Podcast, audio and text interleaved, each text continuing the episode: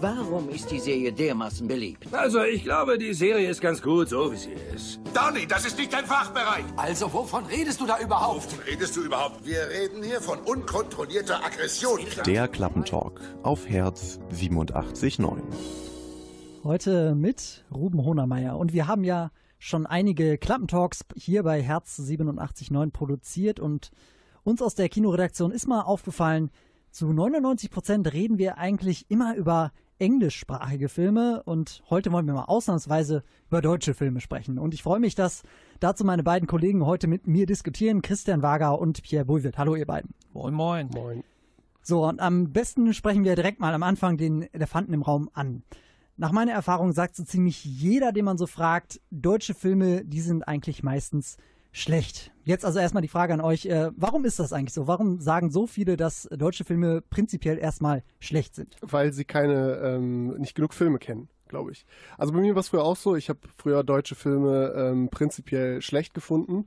Das lag, glaube ich, daran, dass man halt irgendwie Filme dann, wenn aus dem TV kennt und wenn man ins Kino geht, dann die ganzen amerikanischen Blockbuster sich anschaut.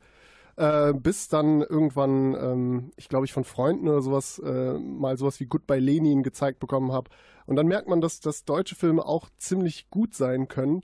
Ähm, nur halt gehen, sie, gehen deutsche Filme häufig unter zwischen diesem Wust an, an, an vielen anderen Filmen und eben an vielen amerikanischen Produktionen halt auch. Und wenn etwas aufmerksam bekommt, dann ist es das Mainstreamige, die romantischen Komödien oder etwas, wo halt Leute mitspielen, die eine gewisse Reichweite haben, wie zum Beispiel Kartoffelsalat. Ne? Ein Film von YouTubern über YouTuber in einer Schule wahrscheinlich der schlechteste deutsche Film, der je gemacht wurde, aber wenn man halt den Blick weiter wirft auf etwas, was so ein bisschen am Mainstream vorbei ist, dann findet man auch schöne Schätze. Ja gut, ich meine, äh, das reicht mir jetzt noch nicht so ganz. Ich meine, in den USA hat man diese Problematik ja zum Beispiel auch. Da gibt es jetzt auch äh, ganz schön viel Mist, der produziert wird, so, sag ich mal, wo die Leute auch reingehen. Aber äh, zumindest nach meinem Gefühl äh, gibt es aber doch äh, einfach von Verhältnis bzw. von der Menge her doch viel mehr bessere Filme. Ich frage mich dann mal, liegt das vielleicht auch daran, dass es in den USA vielleicht die spannenderen Geschichten äh, gibt oder so? Ist Deutschland vielleicht einfach zu langweilig für spannende Geschichten? Sagt ihr ganz klar nein? Also ich würde würd nicht sagen, dass Deutschland generell äh, weniger spannende Geschichten zu bieten hat. Ich glaube, dass viele Filmemacher vielleicht weniger mutig sind, ähm, bestimmte Sachen umzusetzen. Ich glaube, dass es ähm, viele Filme in Deutschland so gemacht werden, dass man sich irgendwie auf den kleinsten gemeinsamen Nenner einigt und dann sagt, okay, wir drehen jetzt irgendwie die äh, die hundertste Till Schweiger-Komödie, weil das irgendwie funktioniert. Und ähm, wir wollen unsere Zuschauerschaft auch irgendwie nicht überfordern und dann ähm, ja, machen wir halt irgendwie so seichte äh, Komödien. Aber ich glaube schon, dass das prinzipiell das Material irgendwie gibt und es gibt auch die Filmemacher, äh, um sowas eben umzusetzen.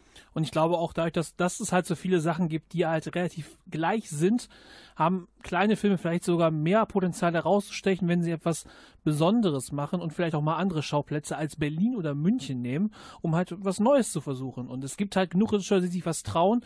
Nur natürlich ist das hier in Deutschland natürlich auch mit der Filmförderung so eine Sache. Das ist natürlich ein richtiger Bürokratiedschungel. Und wenn du halt Filmförderung beantragst, darfst du auch nicht alles machen. Du darfst zum Beispiel keine Filme ab 18 drehen, wenn der Film von der Filmförderung gefördert wird.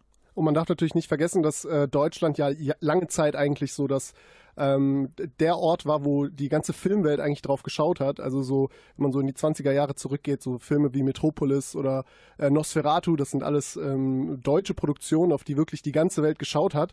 Äh, nur das hat sich dann halt irgendwann geändert, bis wir eben da angekommen sind. Ja, der, der, Zweite Weltkrieg und äh, genau.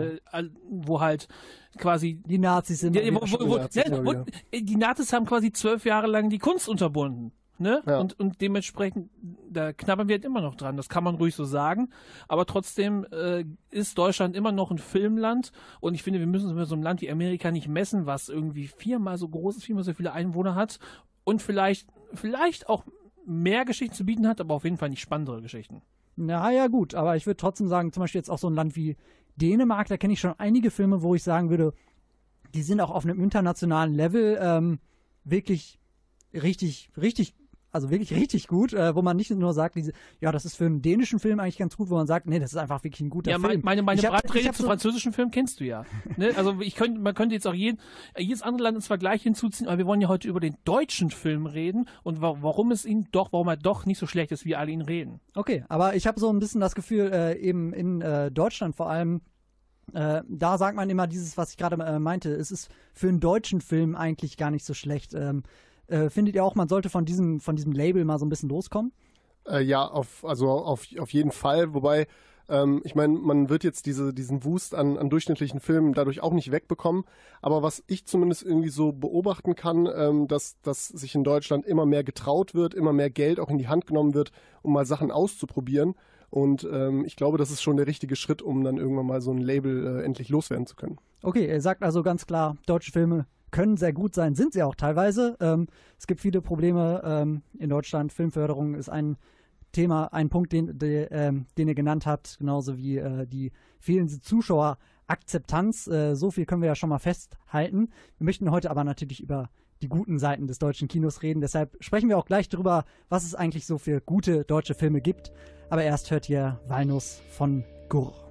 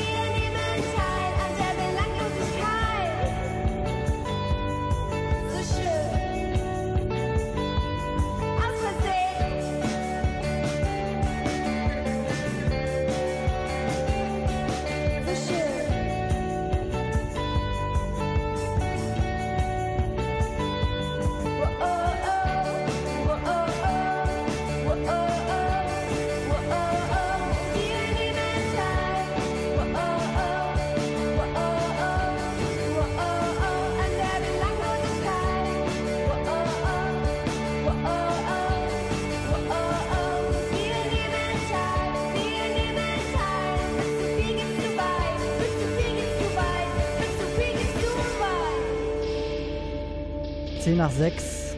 Ihr hört den Klappentalk auf Herz 87.9 und heute geht es rund um unsere Lieblingsfilme aus Deutschland. Da haben wir gerade festgestellt, dass nicht alle deutschen Filme gleich schlecht sind, auch wenn es viele Leute immer noch behaupten. Ähm, es, soll ein, äh, es sollen sogar einige ganz gute dabei sein und ihr beiden, Christian und Pierre, habt beide ein paar Filme mitgebracht, von denen ihr sagt, die sind richtig gut. Christian, äh, du kannst jetzt mal anfangen. Du hast direkt einen alten Oscar-Anwärter mitgebracht, Toni Erdmann. Der hat ja bei den Kritikern ziemlich viel Lob bekommen. Oscar hat er leider nicht gekriegt. Christian, erzähl doch mal, worum geht's bei Toni Erdmann? Ja, also in Toni Erdmann geht es um die Familie Konradi, genauer um, die, ähm, um den Vater Winfried Konradi, ges gespielt von Peter Simonischek und seiner Tochter Ines. Ähm, und ja, der, der Winfried, der ist so ein etwas schrulliger, einsamer, älterer Herr, der mit seinem ähm, Hund zusammenlebt und hat das Herz aber trotzdem so am rechten Fleck, ähm, reißt halt gerne Witze, ähm, setzt sich Brücken auf, trägt äh, äh, ein falsches Gebiss und, und äh, stößt damit nicht immer auf, auf ähm, unbedingt Zustimmung bei seiner Familie, aber ist halt ein herzensguter Mensch. Und seine Tochter ist eigentlich genau das Gegenteil. Die ist nämlich so eine äh, sehr straightforward ähm, Businessfrau. Also sie, sie ist sehr rational, sehr kalkulierend, äh, arbeitet als Unternehmensberaterin und äh, reist da so um die Welt. Ja, und die beiden, äh, also der Vater und die Tochter, die sind so ein bisschen entfremdet voneinander, weil irgendwie so diese beiden Lebensstile nicht so recht zusammenpassen. Äh, ja, und dann eines Tages äh, stirbt dann tatsächlich der Hund von äh, Winfried Conradi. Und das ist für ihn dann natürlich ein sehr äh, einschneidendes Erlebnis. Und daraufhin versucht er den Kontakt zu seiner äh, Tochter eben zu suchen. Und das macht er, indem er ähm, sie in Bukarest besucht, wo sie gerade äh, an, einem, an einem großen naja, Projekt. Naja, besuchen ist übertrieben. Er, Ja, er wartet vor dem Hotel auf sie Ja, mit einem Koffer. Ja, und, also sie, er- und ihre erste Frage ist, was ist passiert? Weil sie genau weiß, wie er tickt. Also es ist ein Besuch auf jeden Fall, aber es ist ein überraschender Besuch auf jeden Fall.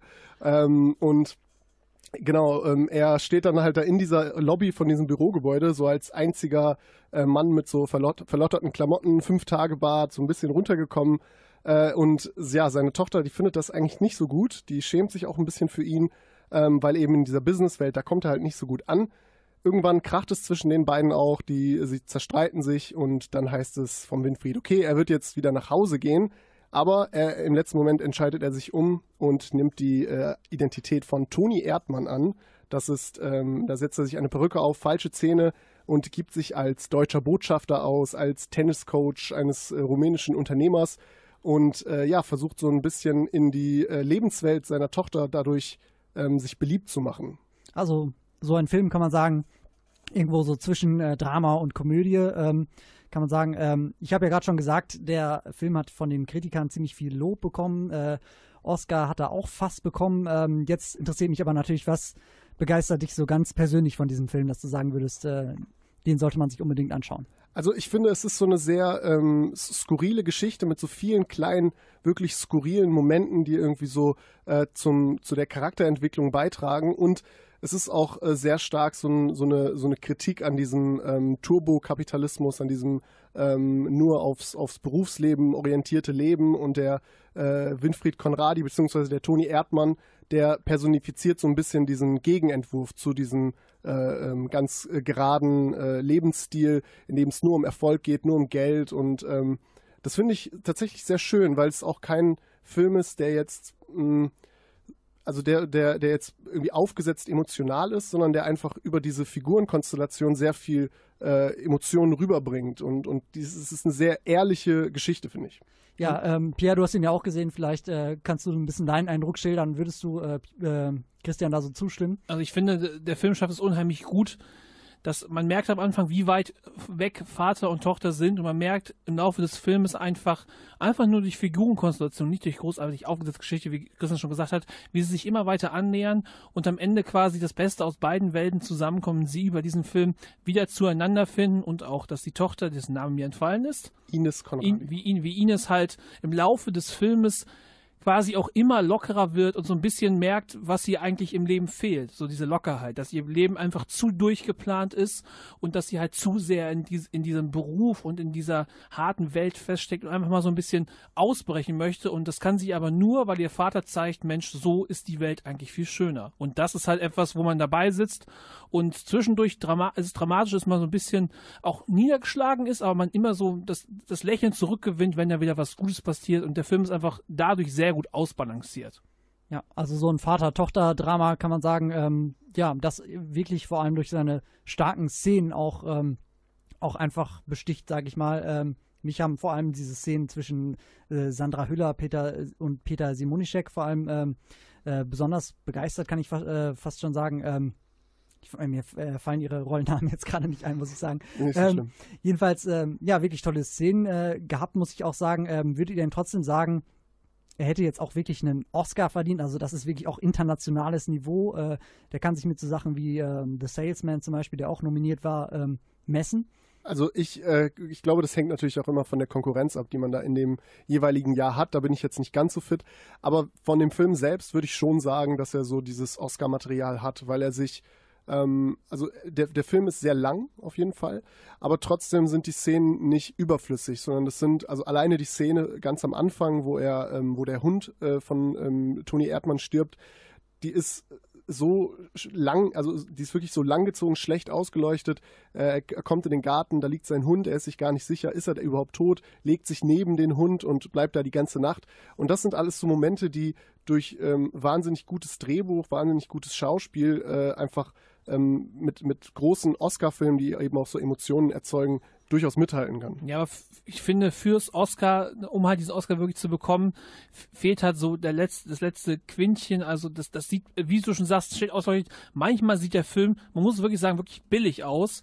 Und äh, aber auf, das ist Absicht. Ja, aber auf der einen oder anderen Ebene stört es einen auch, vor allem wenn man halt dann die, Vergleiche sieht mit, äh, mit The Salesman, wenn ich jetzt mal anführen, den Oscar gewonnen hat, der halt in Park, in, im Iran spielt und da wirklich auch sehr viel mit, mit der Landschaft arbeitet, auch, wo man halt auch immer wieder sieht, wie heruntergekommen eigentlich die Stadt ist, aber es halt, sagen wir mal, hochwertig aus. Und ich finde, da halt, da fehlt halt vielleicht noch so ein Tacken und vielleicht auch, es ist immer ein deutscher Film und dieser, Stempel, dieser Stempel ist ja manchmal auch negativ konnotiert. Ja, ich muss sagen, ich habe letztens den äh, Trailer von Fuck You Goethe 3 nochmal gesehen und ich muss sagen, der sieht auch nicht scheiße aus. Also, Look ist vielleicht dann doch nicht alles, oder? Mann, wir reden über Toni Erdmann, jetzt hör auf mit Fuck You Goethe 3, bitte. Ne, also, hör doch mal auf. Mensch, was soll das denn? Nein, aber ich finde, er hat recht. Also ich meine, äh, der, der Look ist, ist glaube ich, auch ähm, bei, bei so Oscar-Sachen ich, ich, glaube noch das, das, das kleinste oder unwichtigste Kriterium. Und ich finde da ähm, in allen anderen Belangen, also Toni Erdmann sieht jetzt vielleicht nicht wahnsinnig äh, gut rausgeputzt aus, aber das, das, das, das macht alles Sinn. Also es macht alles Sinn, warum dieser Film sehr greifbar und sehr echt aussieht und eben nicht äh, wahnsinnig gut ausgeleuchtet und überall ähm, äh, noch Color Grading, damit irgendwie die Farben auch perfekt stimmen. Ähm, und ich, ich finde, das sind eigentlich so die Qualitäten, die eigentlich auch eben ich meine, eine Nominierung ist ja auch schon eine, Auszeichnung, äh, dadurch ja auch schon geehrt wurden. Und dass er nicht gewonnen hat, hängt dann vielleicht mit der Konkurrenz zusammen. Okay, wir sind uns also zumindest schon mal einig, dass dieser Film auf jeden Fall äh, sehr sehenswert ist und äh, vielleicht auch ähm, bei den Oscars es verdient hätte. Man weiß es nicht. Pierre, du hast jetzt ebenfalls eine Komödie mitgebracht, weil Toni Erdmann hat natürlich auch einen klar komödiantischen Einschlag. Ähm, ich würde trotzdem mich mir anmaßen zu sagen, dass der Film doch sehr anders ist. Mein Blind Date mit dem Leben heißt der. Ähm, da geht es um den äh, so jungen äh, Salia, der zu 80 Prozent blind ist. Das verschweigt er aber allem in, seinen, in, seinem Umfeld und erstaunlicherweise funktioniert es tatsächlich. Er kriegt einen Job am, äh, in einem Luxushotel. Ähm, später kommt dann natürlich doch jemand dahinter. Äh, Pierre, das klingt ja jetzt für mich erstmal ähm, eher konventionell, sag ich mal. So der Typ, der sich zutraut, äh, dem es niemand so zutraut, der schafft es am Ende dann doch seinen Traum zu erfüllen. Äh, was würdest du jetzt trotzdem persönlich sagen? Was macht den Film für dich besonders? Ja, der Film ist einfach viel mehr, weil dieser Weg, bis er in diesem Hotel landet und quasi seine Blindheit verschweigt, der ist halt sehr interessant, weil man halt dann, da, da hat der Film so ein bisschen was gesellschaftskritisches, weil er quasi diverse Bewerbungen schreibt, in denen er offen und ehrlich mit seiner Situation umgeht und ihn niemand zum Gespräch einlädt. Und erst als er verschweigt, dass er das, dass er wirklich fast blind ist, wird er eingeladen, trifft dann an seinem ersten Arbeitstag Max, dem, der sofort checkt, was Phase ist, aber auch sagt, ich helfe dir und die anderen helfen ihm halt auch und man begleitet ihn dann quasi auf seinem Weg dadurch, wie er seinen Alltag meistert. Und was diesen Film so unheimlich äh, sympathisch macht, ist Kostja Ullmann als Sila, Sali, der halt in dieser Rolle kom komplettes Commitment für die Rolle hat, heißt mit Kontaktlinsen spielt, in denen er nicht fast nicht sieht. Und ich finde, das immer so darstellt, dass es, also dass es zwar, dass es einem ans Herz geht, aber dass es nie lächerlich ist, was Sali pass passiert, wenn er halt mal stolpert oder mal einen Fehler macht. Und das, man merkt halt einfach, wie viel Arbeit er da reinsteckt und ich, mer und ich finde einfach, dass das diesen Film so grundsympathisch macht. Aber Christian will was dazu sagen. Ja, also ich muss dir in einem Punkt recht geben. Kostja Ullmann spielt gut. Du hast ihn auch gesehen. Ich habe ihn auch gesehen, ja. Äh, Kostja Ullmann spielt gut.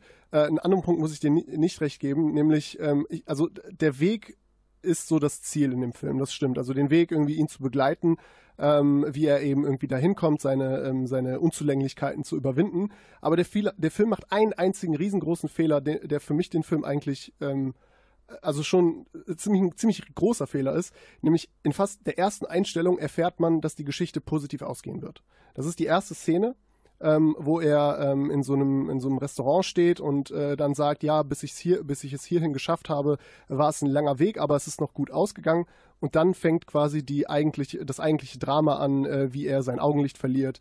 Und das, finde ich, hat bei mir persönlich dazu geführt, dass ich überhaupt keine Spannung in dem Film empfunden habe, weil ich wusste, dass es am Ende gut ausgeht und dass er das irgendwie hinkriegen wird.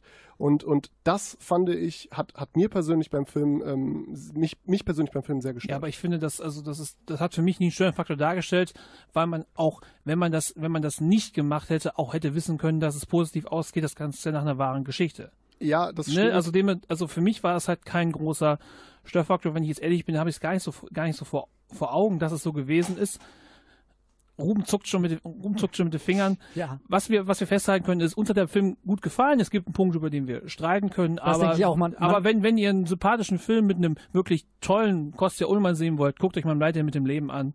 Das ist ein deutscher Film, der auch so ein bisschen unterm Radar geflogen ist, aber wirklich, wirklich gut geraten ist. Man merkt, also man merkt zumindest, äh, zumindest einigen von euch äh, gefallen die Filme Toni Erdmann und mein Blind Date mit dem Leben richtig gut, dem anderen vielleicht eher weniger oder der andere sieht eher Kritikpunkte. Ähm, das ist ja auch alles kein Problem. Trotzdem, ähm, ja, wollen wir über diese Filme sprechen, die ähm, uns gut gefallen haben und da kommen noch einige auf uns zu, deswegen müssen wir jetzt langsam weitermachen.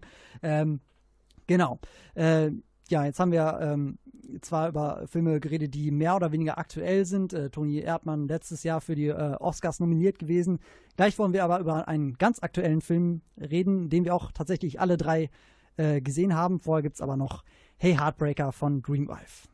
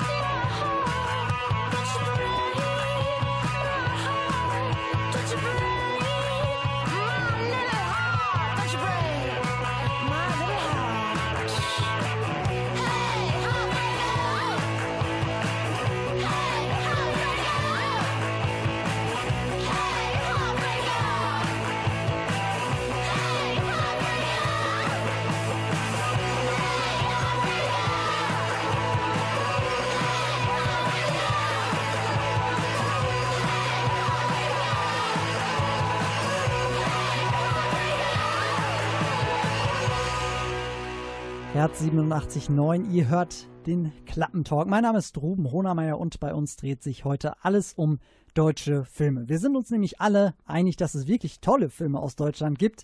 Und gerade habt äh, ihr beiden, Christian und Pierre, auch schon zwei vorgestellt. Ähm, jetzt ist gerade einer dieser deutschen Filme ins Kino, der uns richtig gut gefallen hat. Wir haben ihn nämlich alle drei gesehen. Es geht nämlich um Nur Gott kann mich richten von äh, Regisseur Özgür Yildirim. Ja, und dieser Film ist sogar ein Gangsterfilm, also Genre, äh, Genre-Kino aus Deutschland sozusagen. Da bin ich ja immer ein bisschen vorsichtig. Ähm, ja, vielleicht sagt ihr erstmal, worum es überhaupt geht in Nur Gott kann mich richten. Worum geht es? Nur Gott kann mich richten. Äh, Moritz Bleibtreu spielt äh, jemanden, der halt gerade frisch aus dem Knast kommt, nachdem er einen Kuh verbockt hat und der ist quasi auf dem Weg, äh, den nächsten Kuh irgendwie an Land zu ziehen, weil er ein bisschen Geld braucht, kümmert sich aber gleichzeitig noch um seinen Papa und hat noch einen Stiefbruder, wo der Vater denkt, der ist sonst wo und der ist aber eigentlich noch da. Und so, es geht halt um diesen noch einen großen Kuh zu machen und der streift erstmal durch Frankfurt, trifft alte Freunde wieder und das ist erstmal so der Anfang. Es ist sehr schwierig, das auf einen sehr kurz zusammenzufassen, Ruben. Ja, man spricht äh, ja quasi so im, in der Filmbranche so ein bisschen von dieser One Last Job Story. Also äh, er kommt aus dem Knapp, äh, Knast und will quasi ein letztes Ding machen und dann für immer quasi aus dem Gangster-Milieu rauskommen. So würde ich das ungefähr zusammenfassen. Ja, das äh, würde ich auch so zusammenfassen. Ähm, ja. Okay, ich habe es ja gerade schon gesagt, äh, ein Gangsterfilm aus äh, Deutschland, nur Gott kann mich richten. Ähm, da muss ich auch sagen, dass ähm, das für mich eher immer so ein bisschen merkwürdig klingt. Ähm, ich glaube, dieser Film hätte schon sehr fremdschämig werden können. Ähm, ich habe ihn jetzt ja gesehen und muss auch sagen, das ist auf jeden Fall nicht. Und ähm, jetzt interessiert mich eure Meinung. Ähm, ja, wie fandet ihr ihn? Also ich muss sagen, ich fand ihn extrem gut. Ähm, und äh, ja, da gebe ich dir auf jeden Fall recht. Es, also es, es kann schnell passieren, dass man so einen so einen Gangsterfilm, der in Deutschland spielt, äh, den sehr schnell fremdschämig werden lässt. Ähm, das finde ich, äh, vermeidet der Film sehr gut, indem er sehr gute Figuren und ein extrem gutes Drehbuch hat. Ähm, also ich finde, dass das, was so die Dialoge im Film angeht, wie eben sich Leute von der Straße unterhalten, sehr gut getroffen ist. Und es ist nicht so ein, äh, ein, ein Drehbuchautor äh, Mitte 50, der irgendwie ähm, äh, noch nie abends irgendwie am Hauptbahnhof langgelaufen ist, schreibt ein Gangsterdrama und legt den ähm, Charakteren dann irgendwie so Worte in den Mund und das ist halt nicht so. Und das merkt man diesem Film an und das trägt sehr viel dazu bei, dass man diesen Film auch, Film auch ernst nimmt. Und der Film nimmt sich selbst ernst, aber man kann den Film auch ernst nehmen und die Figuren, weil sie einfach sehr gut gezeichnet sind und ein wahnsinnig gutes Drehbuch einfach hat. Und der Film hat absolutes, also Commitment wäre das englische Wort, also hat wirklich immer den Bezug zu dem, was er sein will. Das heißt, es wird immer alles passend untermalt. Du hast die passenden Schauplätze in Frankfurt, wo, wo viele auch, wovon man vieles auch zuordnen kann, wenn man sich schon mal in ein, zwei Mal in Frankfurt bewegt hat. Du hast immer den dezenten Einsatz von Musik, hauptsächlich Hip-Hop, aber halt nichts großartig äh, aus dem Mainstream.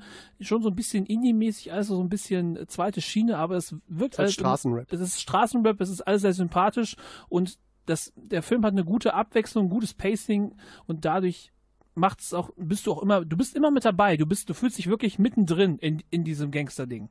Glaubt ihr denn, ähm, wenn man jetzt die ähm, Schauspieler nicht kennen würde, äh, Moritz Bleibtreu natürlich in seiner, äh, einer sehr prominenten äh, Rolle und übrigens auch Peter Simonischek wieder aus äh, Toni Erdmann. Also wenn man jetzt die Schauspieler nicht kennen würde und jetzt auch mal ausblenden würde, dass das Ganze jetzt in Frankfurt spielt, würdet ihr meinen, man würde trotzdem erkennen, dass das jetzt ein deutscher Film ist? Also allein an der Sprache wird man es wahrscheinlich erkennen, aber ähm, äh, ich, ich, ich weiß, dass- es äh, könnte ja auch sehr gut synchronisiert Er sein. könnte auch sehr gut synchronisiert sein.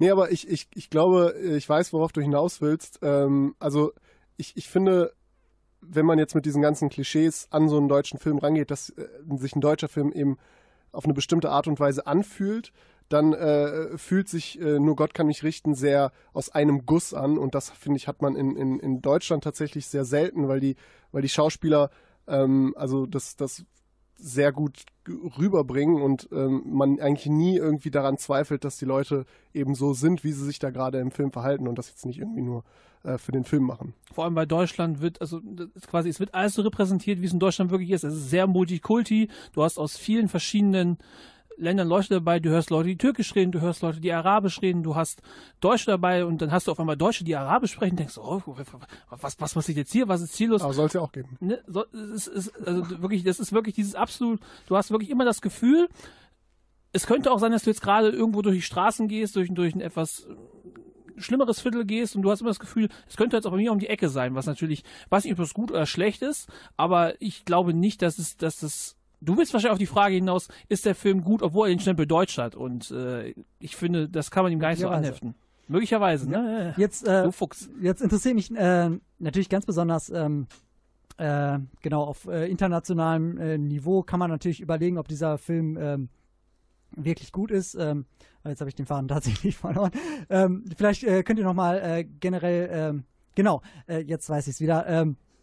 Äh, wir haben jetzt schon öfter über so deutsche Klischees so ein bisschen gesprochen, die in deutschen Filmen sehr oft äh, auftauchen. Wir haben sie aber noch nie so wirklich benannt. Deswegen vielleicht auch am Beispiel von Nur Gott kann mich richten, äh, der vielleicht an einigen Stellen diese Klischees nicht hat. Was, was, sind, was ist das genau, worüber wir hier sprechen? Diese cringy deutschen Klischees, die äh, sich doch in vielen deutschen Filmen befinden. Also es gibt auf jeden Fall das, ähm, das dieses Klischee, dass deutsche Filme seicht sind. Ähm, das ist der Film auf jeden Fall nicht.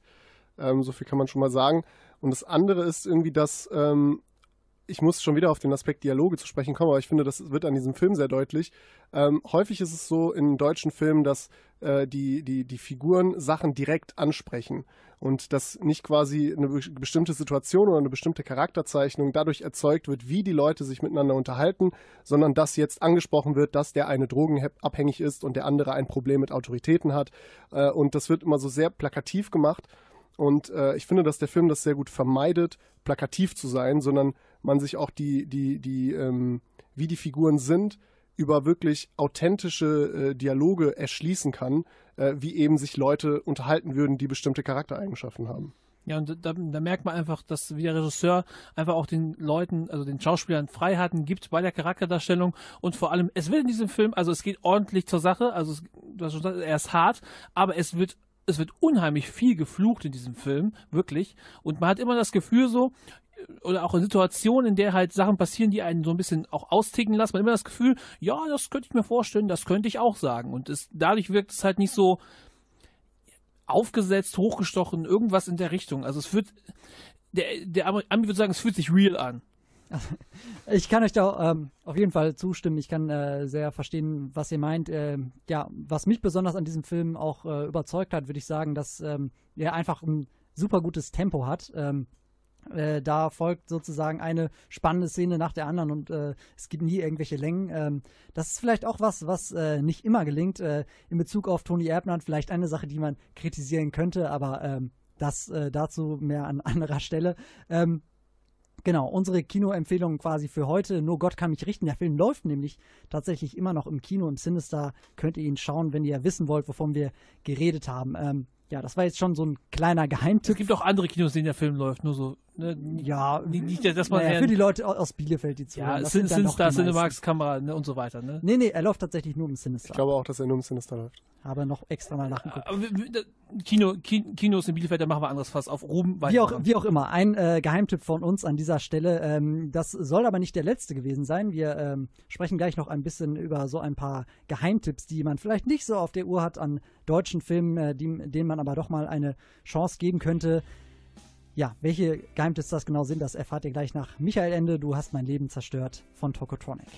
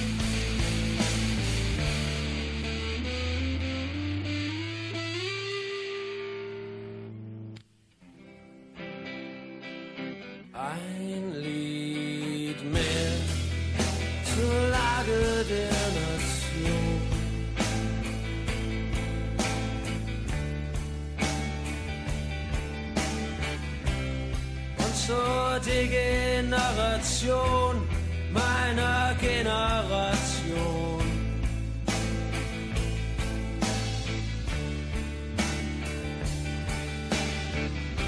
zur Unentschlossenheit der Jugend, zur Verdrossenheit der Tugend.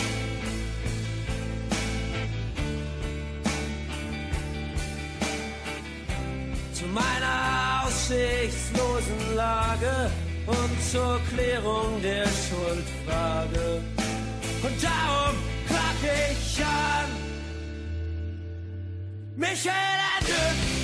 Nur du bist schuld daran,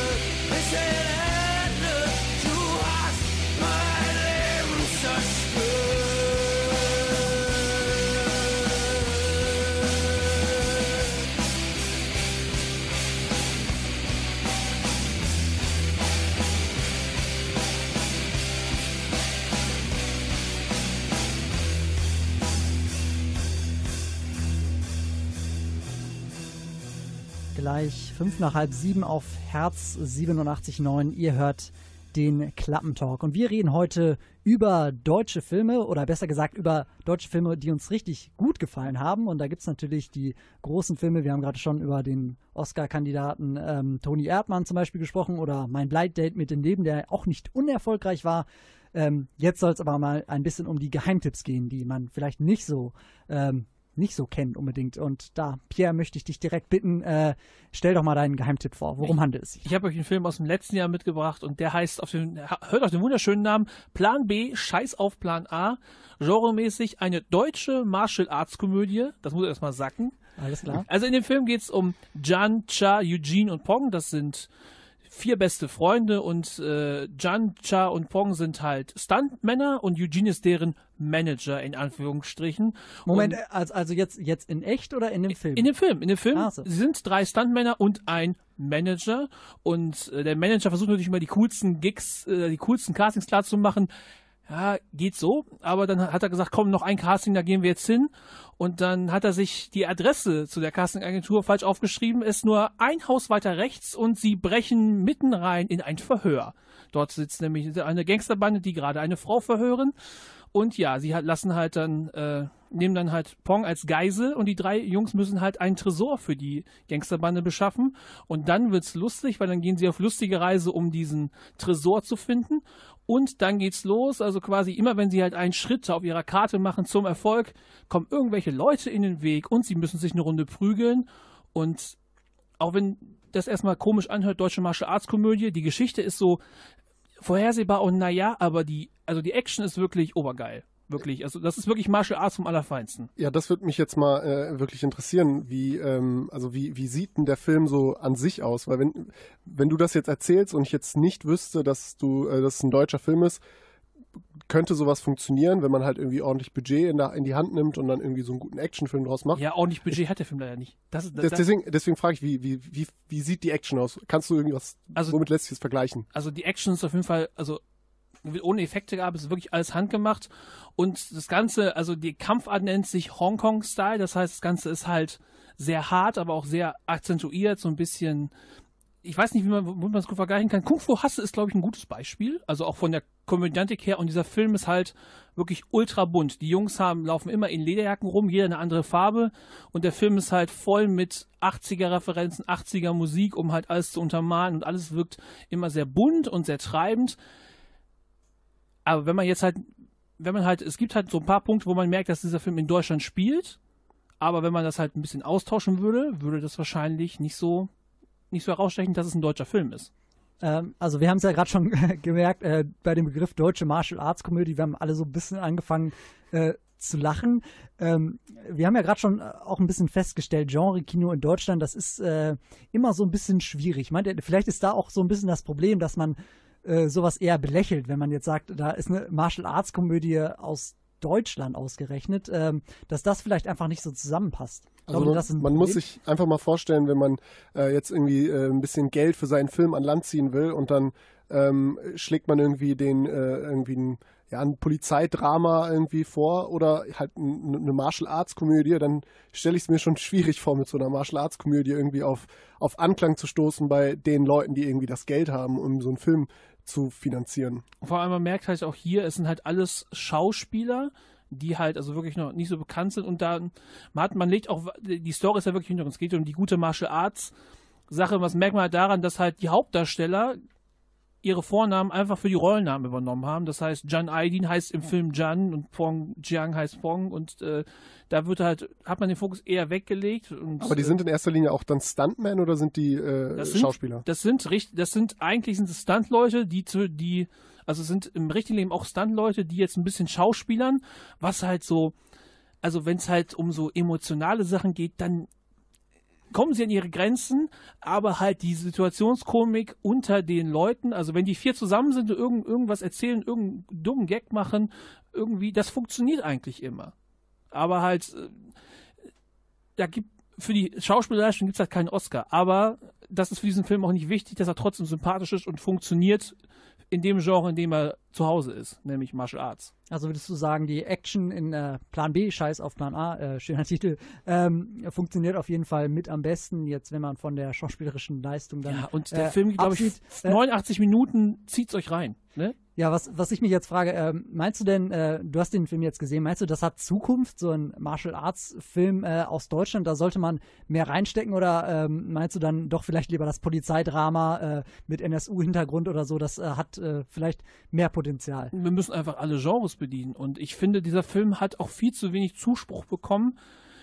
Also er ist an der Kinokast nicht so gut gelaufen. Das habe ich auch daran gemerkt, dass ich äh, in der Donnerstagspremiere von diesem Film war. Um Viertel nach acht, beste Zeit. Ich saß alleine im Kino. Ich war der Einzige im Kino. Und an der Kinokast hat er auch nicht so gut funktioniert, aber auch vielleicht auch nicht, weil das, ist, das deutsche Martial Arts Komödien, glaube ich, bis dahin auch überhaupt nicht gab. Ne? Also, dass die quasi das, quasi die, das zum ersten Mal das Genre Kino nach Deutschland gebracht haben. Und ich finde, wenn man halt den, diesen Leuten keine Chance gibt, noch zwei oder drei Filme dazu machen, kann man es auch nicht etablieren. Wenn man das Geld lieber fürs Polizeidrama oder für die nächste romantische Komödie mit äh, Blond, mit Till Schweiger, Matthias Schweighöfer äh, raushaut, dann wird es auch nicht besser. Also einfach mal den Blick am Mainstream zu bei und einfach mal was Neues probieren, sich einfach mal was trauen. Und äh, das, das Publikum ist eigentlich dafür empfänglich, Sachen auszuprobieren. Okay, dann bleiben wir doch noch so ein bisschen auf der positiven Note. Äh, jetzt gerade, ähm, das ist ja so ein bisschen unsere Feelgood-Folge, kann man sagen. Wir reden eigentlich, wollen eigentlich nur über deutsche Filme reden, äh, die gut sind. Äh, so ein bisschen, äh, so ganz kommen wir dann am Meckern dann doch nicht vorbei. Ähm, gleich wollen wir aber nochmal sehen, ähm, genau, ein bisschen ein äh, Fazit ziehen, äh, ja, was deutsche Filme machen können, wo vielleicht Potenzial für die Zukunft ist. Ähm, ja, auch äh, vielleicht ein paar Filmemacher, die unsere Sendung möglicherweise hören, die sagen, ja, jetzt werde ich mein experimentelles äh, Genreprojekt doch noch umsetzen. Ähm, das wäre natürlich schön. Und ich glaube, Ähm, Christian hat gleich auch noch einen Geheimtipp für euch. Ja, Vorausgesetzt, ihr wollt ihn hören. ja, auf jeden Fall. Äh, den hören wir jetzt gleich, nämlich nach äh, Snakes von Deva Mahal. Slither,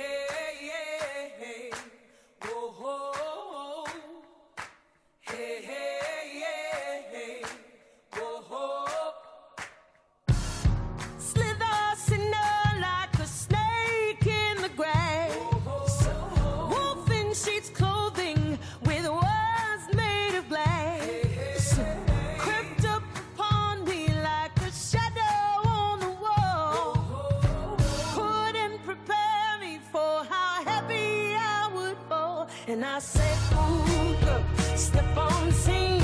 Don't you know what it's on me? Ooh, girl, caught in between. Don't you know the grass ain't green? Ooh, step on scene. Don't you know the is on me? Ooh, caught in between. Don't you know the grass ain't green?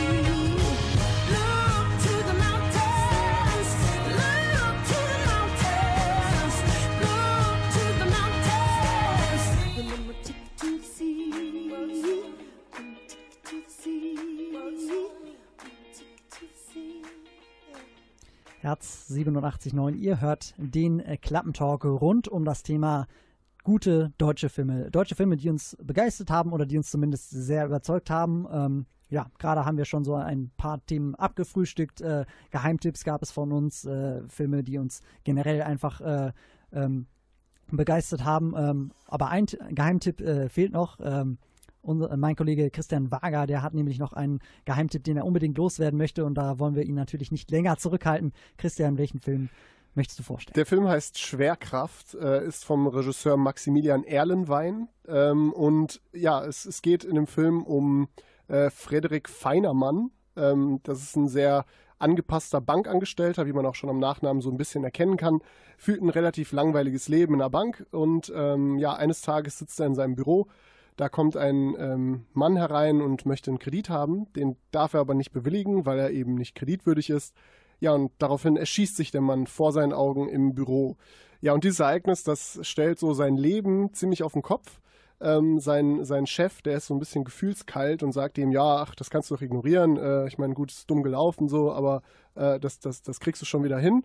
Ähm, das macht ihn aber so ein bisschen wütend, ähm, dass sein Chef so reagiert und da überhaupt keine Einsicht äh, äh, zeigt, dass er sich überlegt, bei seinem Chef einzubrechen. Das macht er auch. Ähm, aber als er das versucht, ähm, mit der Kreditkarte so das Türschloss aufzubekommen, äh, bleibt seine Kreditkarte in der Wohnung ähm, liegen. Ja, und dann sucht er ähm, Kontakt zu ähm, einem alten Freund, der irgendwie mittlerweile so ein bisschen in die kriminelle Schiene abgerutscht ist, der ihm dabei helfen soll, in diese Wohnung einzubrechen, um seine Kreditkarte wieder zu bekommen.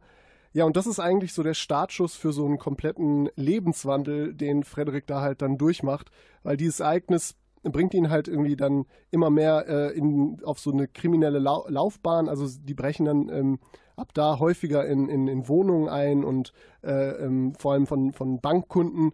Und er geht immer mehr quasi, entwickelt er sich von diesem langweiligen Leben zu so einem äh, kriminellen Lifestyle. Jetzt ist, ist meine Frage erstmal, ist es, es wirkt also eher lustig, aber ist es auch das oder ist es eher dramatisch und inwiefern ist das halt auch also es klingt sehr gesellschaftskritisch. Ist es das auch oder ist es Ja. nur halt, wir räumen mit Klischees auf? Nee, es ist, es ist, ich würde schon sagen, dass es so gesellschaftskritisch ist.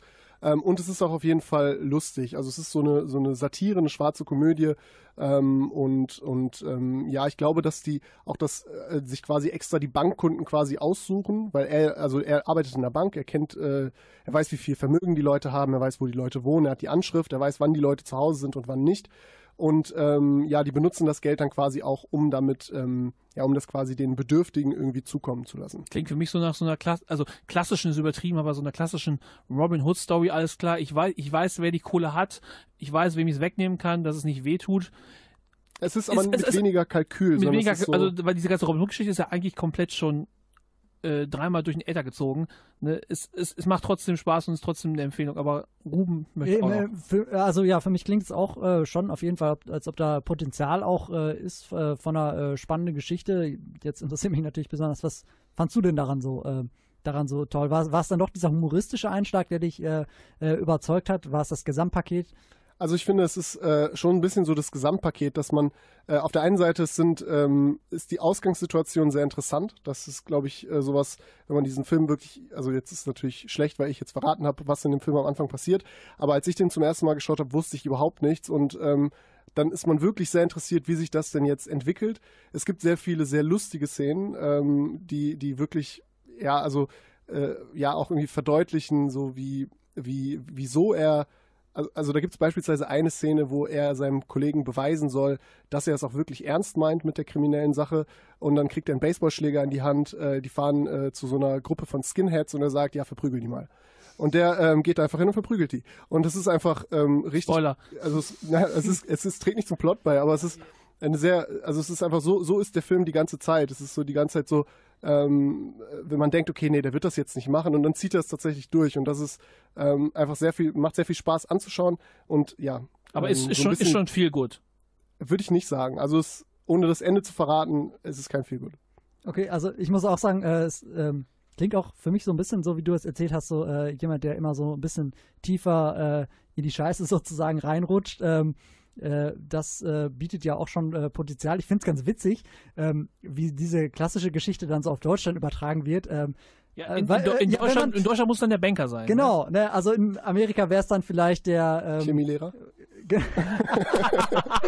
Okay, äh, genau, da kleine Anspielung. Äh, so, ähm, genau, vielleicht der, ähm, ja, einfach der ganz normale äh, Bürger, der äh, Automechaniker, was weiß ich. Und äh, ja, in Deutschland ist eben der Bankangestellte. Das finde ich irgendwie ganz Ich, charmant find, ich auch. finde den Namen, ich glaube auch um ich finde den Namen am geilsten, wirklich.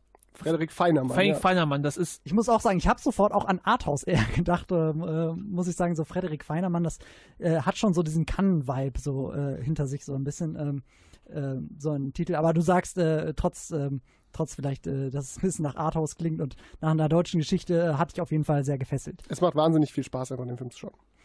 Okay, alles klar. Dann äh, von dir auf jeden Fall äh, der ähm, Geheimtipp, äh, Christian. Ähm, ja, jetzt gleich wollen wir natürlich noch äh, so ein bisschen ähm, ein Fazit ziehen äh, nach dem äh, nächsten Song, wie ähm, wir im Allgemeinen deutsche Filme beurteilen, was wir glauben, ob vielleicht in Zukunft da ähm, auch noch viel geschehen kann, viel Positives passieren kann. ähm, äh, wollen wir gleich schauen nach Aliens von Edgar Wasser featuring Mine.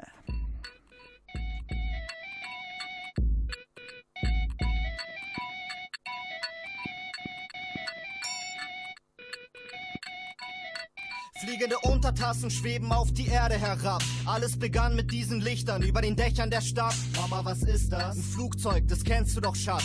Aber dann wurden es immer mehr Lichter, je später die Nacht. Irgendwas stimmt nicht. Und sie knipsten den Fernseher an. Bilder von Panzern und Soldaten mit Gewehren in der Hand. Die Experten sagten, das wäre die letzte Instanz für den Fall, dass man keinen friedlichen Kontakt herstellen kann. Beim Lärm der dritten Explosion war dann jeder hellwach. Ohren zerberstender Krach. Feuerwerke am Himmel, so grell, als wäre es Tag. Raketen detonieren, blinkende silberne Scheiben gehen im Brand und regnen herab. Am Anfang dachten wir noch, wir wären die Gewinner der Schlacht. Dann stiegen die Außerirdischen aus ihrem brennenden Wrack und es ging bergab. Sie versklavten die Menschheit in zehn Tagen. Unzählige Leichenberge lagen gestapelt auf den Straßen. Bewaffnete Gestalten mit bestialischen Tentakeln bewachten die Gefangenen in KZ-artigen Zeltlagern.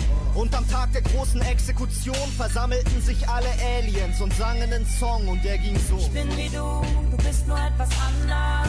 Ich versteh dich nicht, ich bin hier nur gelandet. Ich hab Angst vor dir, deshalb mach dich kaputt. Jetzt Schluss, jetzt ich muss, jetzt Schluss. Ich bin wie du, ich bin nur etwas anders. Ich versteh dich nicht, ich bin hier nur gelandet. Ich hab Angst vor dir, deshalb mach dich kaputt. Jetzt Schluss, jetzt ich muss, jetzt Schluss.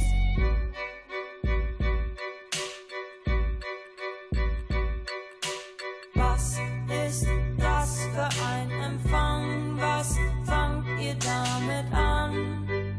Ich bin noch hergekommen, um mich auszuruhen. Plötzlich überall Lichter. Was ist da laut? Was spricht da?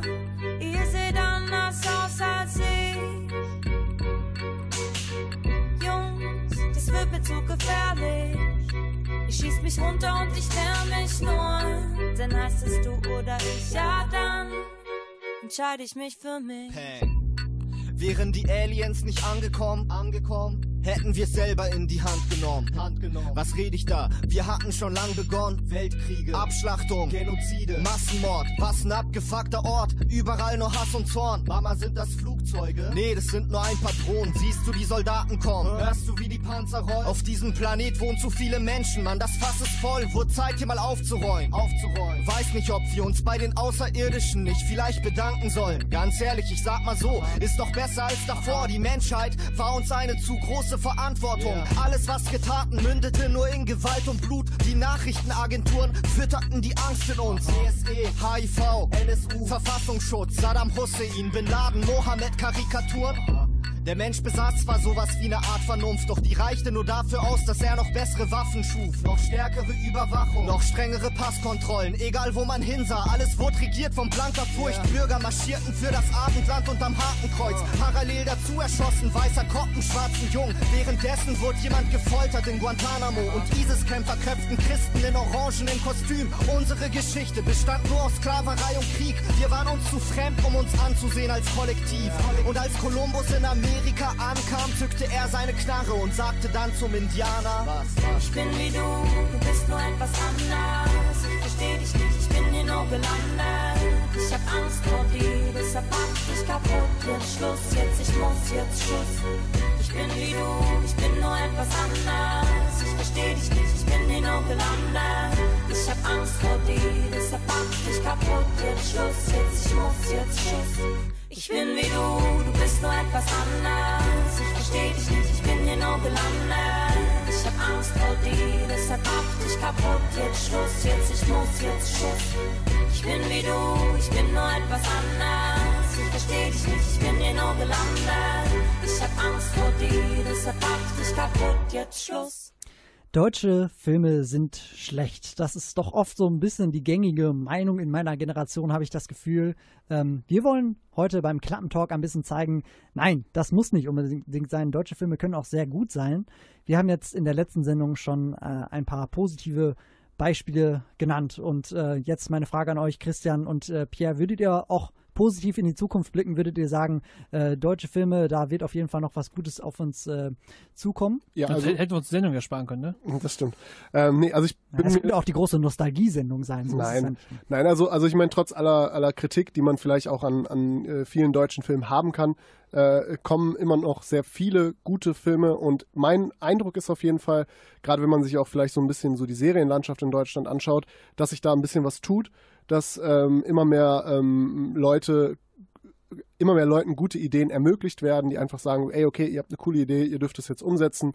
Ähm, und, und das ist irgendwie so mein Eindruck und ich hoffe auch, dass es in Zukunft so, so bleiben wird, dass es so, so immer vielfältiger wird. Und auch wenn es viel Bürokratiedschungel ist, muss man in Deutschland festhalten, wir haben das Glück, dass es in jedem Bundesland eine Filmförderung gibt, dass man quasi, wenn man ein bisschen Geduld hat, auch für alles Geld bekommen kann und es halt auch andere Möglichkeiten gibt, wie Crowdfunding, Startups und so weiter und so fort, dass man, dass man da halt auch Geld sammeln kann und sich auch viel mehr Leute auch trauen, ihre Ideen umzusetzen. Das muss einfach noch viel mehr passieren, dass man einfach wirklich sagt, okay, wir machen mal was komplett anders und das ist auch vielleicht auch dann für die Kinozuschauer mal schön, wenn man was anderes serviert bekommt als die 0815 deutschen, deutsche romantische Komödie.